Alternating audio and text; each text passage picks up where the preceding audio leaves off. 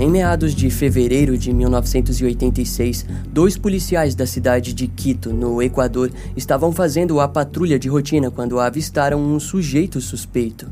O homem se apresentava inquieto e carregava consigo uma bolsa suja. Foi na Avenida Los Granados que o sujeito foi abordado e sua mochila revistada. Sem demonstrar resistência, na bolsa foi descoberto uma série de roupas ensanguentadas e, além disso, um clitóris foi visto junto aos itens com o achado visceral, uma cópia do livro Crime e Castigo de Dostoiévski tornava o evento ainda mais peculiar. Eles não sabiam, mas haviam acabado de encerrar os atos hediondos de um dos maiores assassinos em série da América do Sul. E o vídeo de hoje é sobre ele. Kaylee Cuoco for Priceline. Ready to go to your happy place for a happy price? Well, why didn't you say so? Just download the Priceline app right now and save up to 60% on hotels. So, whether it's Cousin Kevin's Kazoo concert in Kansas City, go Kevin, or Becky's Bachelorette Bash in Bermuda, you never have to miss a trip ever again. So, download the Priceline app today. Your savings are waiting. Go to your happy place for a happy price. Go to your happy price, Priceline.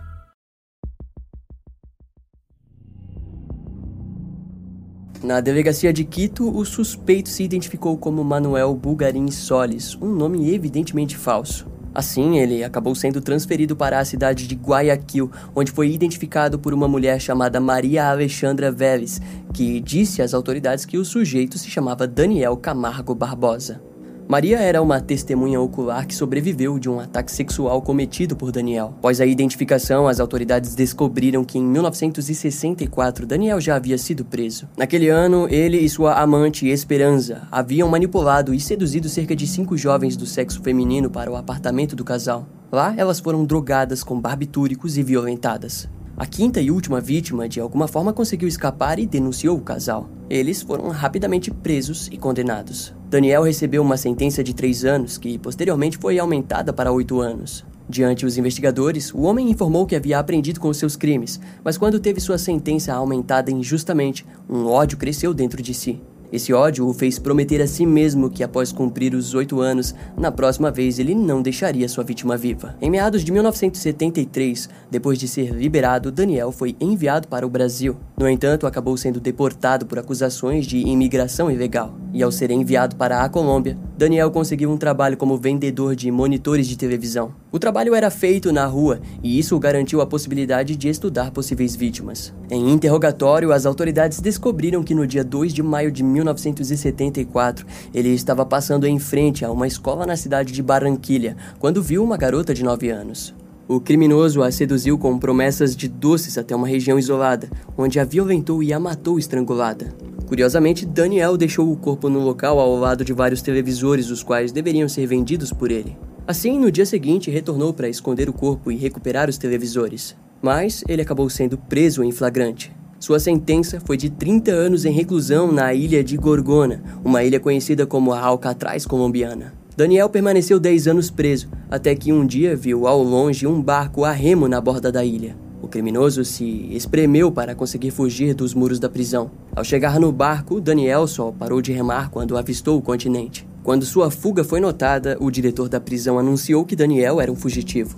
Porém, pouco tempo depois, ele informou que Daniel havia sido comido por tubarões enquanto nadava. A suposição era correta pois os mares que cercavam a ilha de Gorgona era traiçoeiro e um homem inexperiente jamais sobreviveria. Mas o que ninguém sabia era que Daniel havia passado os últimos 10 anos estudando a vida no mar e como se locomover diante as correntes marítimas. Quando o criminoso chegou no continente, ele correu sem parar até a fronteira equatoriana. Seu primeiro local de parada foi na capital Quito, nos Andes. Eventualmente, ele foi para Quevedo, no Equador, onde sequestrou uma garotinha de 9 anos. Entre os anos de 1984 e 1986, Daniel disse que violentou sexualmente cerca de 55 vítimas, sendo garotinhas e mulheres adultas. E claro, garantiu à polícia que todas elas estavam mortas. Na época, ele contou que havia trabalhado em diversos empregos como vendedor de roupas ou objetos roubados de suas vítimas. Vale ressaltarmos que a série de desaparecimentos que aconteceram entre 1984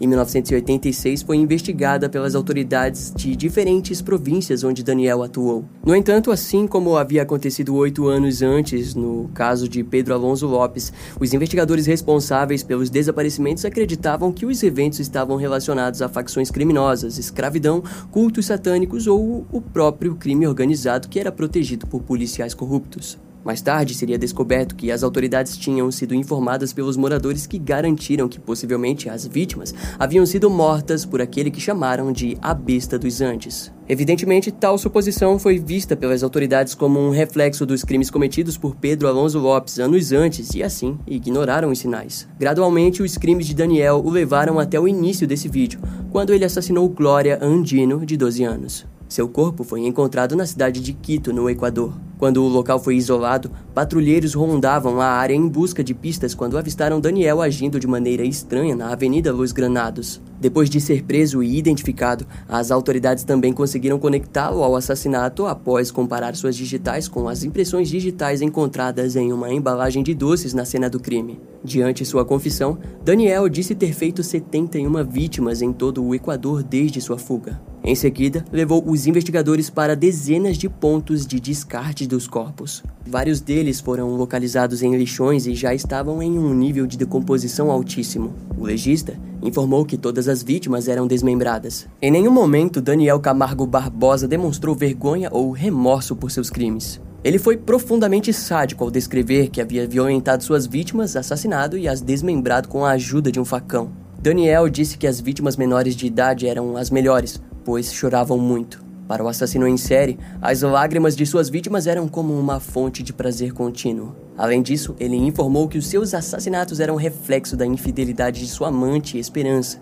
que deveria ser virgem e que ainda por cima havia o traído com outro homem posteriormente. Daniel compartilhou que precisava que suas mulheres fossem puras e por aquele motivo odiava profissionais do sexo. É interessante notarmos que o criminoso não precisa ser fanático religioso para possuir a deturpação da ideia do puro. Diferente do que vemos no assassino Bible John, Daniel possivelmente escondia sua real motivação atrás desse argumento criado envolto de sua necessidade de controle e poder. Para ele, exigir que sua amante não pura o trouxesse mulheres virgens era a maneira perfeita de ele obter o controle que havia perdido ao descobrir que ela já havia se relacionado com outros homens. Desse modo, ao retornarmos um pouco para o momento de quando Daniel foi preso e recebeu uma sentença ainda maior do que já havia recebido e argumentado que a partir daquilo não deixaria suas vítimas vivas, aquele foi o ponto do estressor, o ponto de início e do nascimento do comportamento homicida. Esse comportamento é o reflexo nítido de sua necessidade compulsiva pelo controle. John Douglas ensina que o estressor é visto pelos criminosos como uma grande conspiração onde todas as pessoas desejam prejudicá-los. É comum que o estressor em sua maioria sejam términos, perda de empregos ou traição. E é exatamente isso que vemos no relance do passado de Daniel Camargo Barbosa, onde, através de sua indignação, deu o seu primeiro passo para perpetrar suas fantasias mais mórbidas. Vamos ver como foi o passado desse criminoso. Daniel Camargo Barbosa nasceu em 1930 na pequena cidade de Anovaíma, na Colômbia. Ele era filho de Daniel Camargo Briceno e Teresa Barbosa. Antes mesmo dos seus 5 anos de idade, a sua mãe acabou morrendo de causas naturais. O seu pai viria a se casar novamente com Dioselina Fernandes. Durante o seu desenvolvimento, Daniel foi uma criança inteligente e teria tido um QI de 116. No entanto, o apoio por parte do seu pai era completamente nulo, pois o mesmo costumava o chamar de inútil. A ausência do seu pai, que era derivada do seu comprometimento com o trabalho, fez com que Daniel fosse influenciado por sua madrasta inexperiente. Quando Dioselina conheceu o pai de Daniel, ela era jovem e desejava ser mãe. Porém, ela era estéril e por aquele motivo foi uma presença ativa no desenvolvimento de Daniel, principalmente em suas surras. Em sua maioria das punições aplicadas consistia em Daniel abaixando suas calças e sendo açoitado violentamente na região das nádegas. Em um evento marcante, o garoto teria se envolvido em uma briga na escola. Em resultado, ele levou uma surra da sua madrasta, que o fez vestir roupas femininas.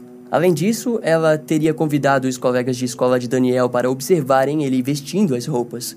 O ocorrido fez com que Daniel se tornasse um alvo de bullying e desenvolvesse uma aversão gritante às mulheres. No ano de 1940, ele acabou sendo enviado para um internato católico para homens na cidade de Bogotá, na Colômbia. Lá, Daniel se destacou com a sua inteligência. Enquanto isso, sua família era atingida por dificuldades financeiras. Eventualmente, ele precisou ser retirado do internato e foi obrigado a arranjar um emprego. O melhor trabalho que conseguiu foi como vendedor de portas. Daniel explicaria que aquele emprego fez perceber como era fácil entrar na residência de outras pessoas e em como aquilo atraía. No ano de 1957, ele conheceu Alcira Castilho. Os dois iniciaram um relacionamento e passaram a morar juntos. Entretanto, as despesas foram se tornando cada vez mais altas e Daniel decidiu que teria de cometer roubos para conseguir dinheiro. Assim, no dia 24 de maio de 1959, ele acabou sendo preso por furto. Sua prisão foi considerada irrelevante para os oficiais. Sendo assim, ninguém percebeu quando, algumas horas mais tarde, Daniel fugiu. Sua vida continuou normalmente ao longo dos anos. Obviamente, o evento marcaria a personalidade de Daniel.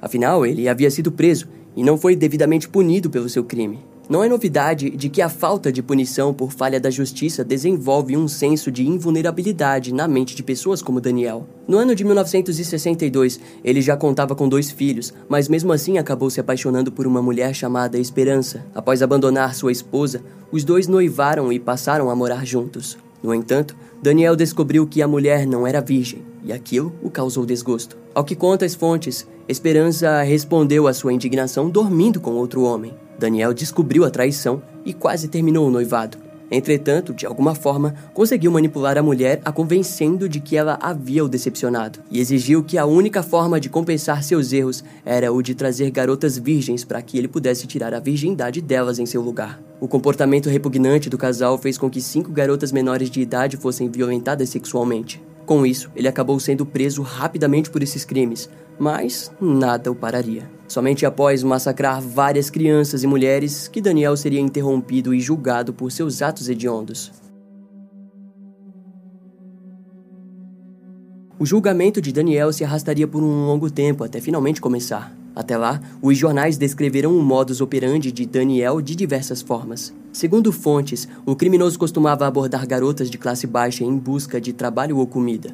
Ele fingia muitas vezes ser estrangeiro e fazia isso com maestria, pois conseguia fingir um pouco do português e inglês. Em algumas histórias, Daniel abordava suas vítimas e informava que precisava encontrar o pastor da cidade. Ele contava que deveria entregar um dinheiro ao homem e, além de mostrá-lo, oferecia um pequeno valor para que as vítimas o levassem até a igreja. Durante o caminho, ele contava para as vítimas mulheres adultas que conseguiria arranjar um emprego, ou para as crianças, doces. Devido à idade avançada de Daniel, as pessoas simplesmente não suspeitavam do homem acompanhando crianças. Em seguida, muitas vezes ele informava que poderiam pegar um atalho por uma região de mata ou uma área isolada. De acordo com o criminoso, caso a criança demonstrasse resistência, ele não as impedia. No entanto, é bem provável que ele teve êxito na grande maioria dos casos. Após violentá-las, ele as estrangulava e depois as esfaqueava até a morte. Em algumas vezes, Daniel simplesmente deixava o corpo para que os animais silvestres o devorassem, mas em alguns casos ele fazia questão de desmembrá-los.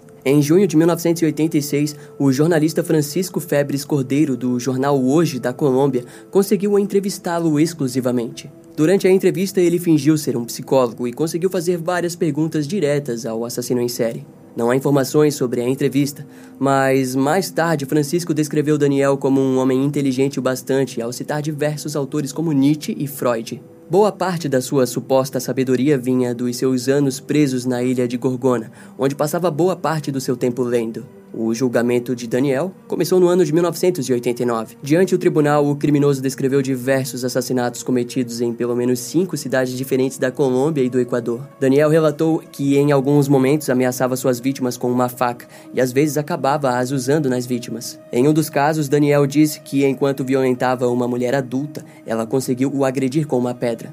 Aquilo o deixou enfurecido ao ponto de decapitá-la e jogar sua cabeça em um lugar aleatório. Outra vítima teve os seus pulmões, rins e coração completamente retirados do corpo.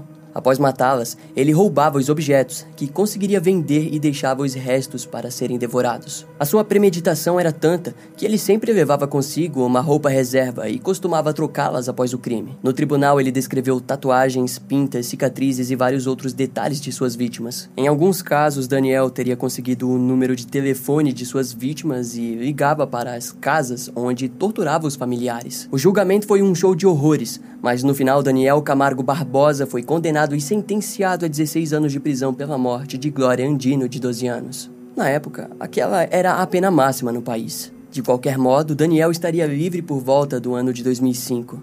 Até lá, ele pagou sua sentença na prisão Garcia Moreno, de Quito, onde se converteu ao cristianismo. Fontes dizem que Daniel chegou a ser preso ao lado de Pedro Alonso Lopes, no entanto, no dia 13 de novembro de 1994, a besta dos Andes foi encontrado morto em sua cela. Investigações posteriores apontaram para o preso Giovanni Nogueira como o assassino do criminoso. O preso era primo de uma das vítimas de Daniel. Sua morte ocorreu no formato de execução, Giovanni o fez ajoelhar para depois esfaqueá-lo. Daniel, na época também conhecido como o sádico El Charquito, possuía 64 anos quando foi assassinado. Em toda a lista de assassinos em série mais prolíficos da história, Daniel Camargo Barbosa assume uma posição muito alta. Pesquisadores e investigadores informavam que o assassino possa ter feito entre 72 a 180 vítimas em lugares diferentes na Colômbia e no Equador entre os anos de 1970 e 1980. Esse caso vai ficando por aqui. Eu espero que você tenha gostado. Não esquece de me seguir nas outras redes sociais. Meu Instagram é brian.m, com dois M's, E-M-M-E. E não deixe de conhecer o meu canal no YouTube com os episódios mais recentes que irão demorar um pouco mais para vir aqui pro podcast. Eu vou ficando por aqui, até a próxima e tchau.